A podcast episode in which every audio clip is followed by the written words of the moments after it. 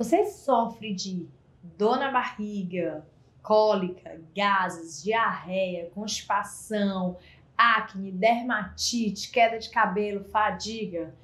Esses sintomas podem ser ocasionados por alguma intolerância alimentar. Então vamos identificar e entender o que, que é intolerância alimentar e o que é alergia alimentar. Alergia alimentar, que é bem conhecido, é diferente de intolerância alimentar.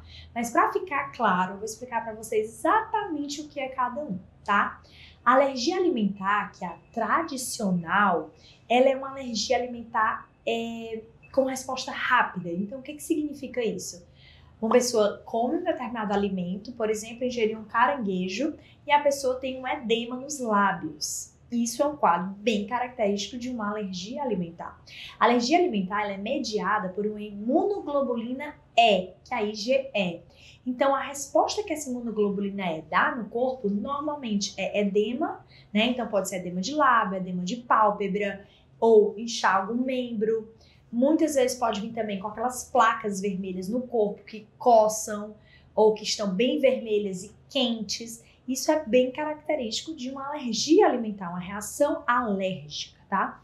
A alergia, ela se dá de forma imediata, então você tem um contato com aquele alimento específico, você logo apresenta esses sintomas e muitas vezes ela é mais grave, precisa ser tratada é, de forma um pouco mais urgente pelo risco da anafilaxia, né? a pessoa ficar sem respirar. Então tem um risco aí bem grande envolvido.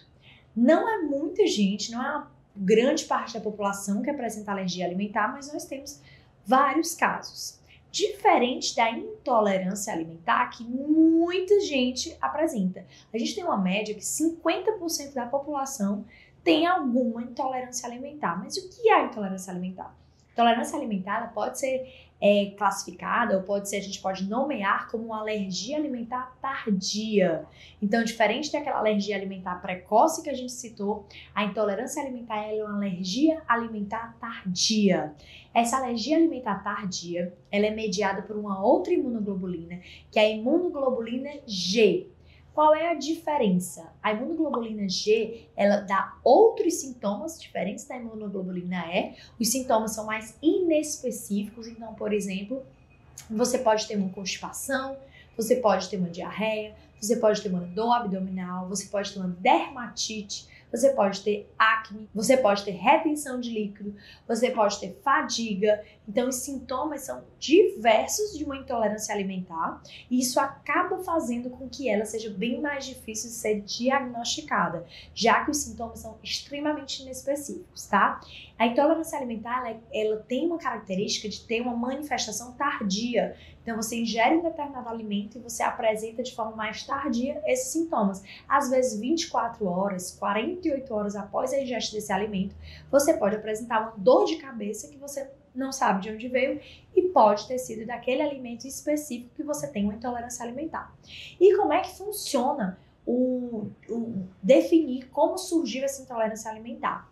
A intolerância alimentar, ela começa lá no intestino, tá? No momento que você tem um processo inflamatório na tua parede intestinal, por diversos mecanismos, é uma má alimentação, é estresse, é uso de antibiótico, é uso de muito corticoide e outras medicações. Então você tem uma alteração da tua parede do intestino e da tua microbiota intestinal, que são as bactérias que estão lá dentro do teu intestino.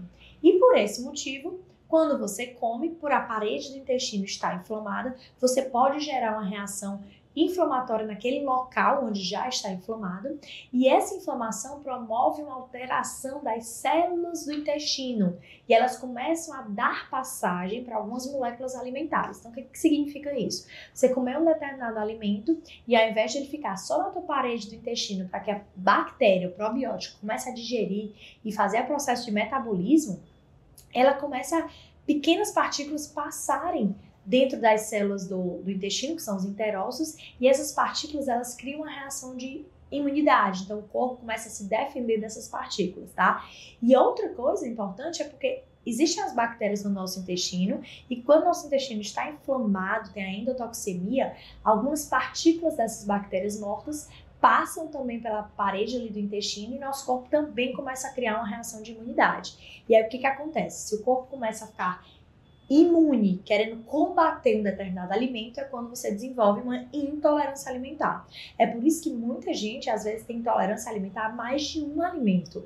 Às vezes a pessoa tem intolerância ao ovo, à castanha e ao leite, por exemplo. Ela consegue ter intolerâncias alimentares em mais de um alimento, porque o problema não é o alimento que não é saudável ou que a pessoa não consegue metabolizar tão bem aquele alimento. A questão é porque o intestino está tão inflamado que qualquer alimento que você tem o hábito de consumir pode entrar lá na parede do teu intestino inflamar, provocar essa reação de intolerância e imunidade e o corpo começa a não digerir tão bem aquele alimento e ficar certamente intolerante, o que pode causar esses sintomas que eu citei para vocês que são inespecíficos, né? Então, você pode ter dores no corpo relacionadas a um alimento específico que você consumiu.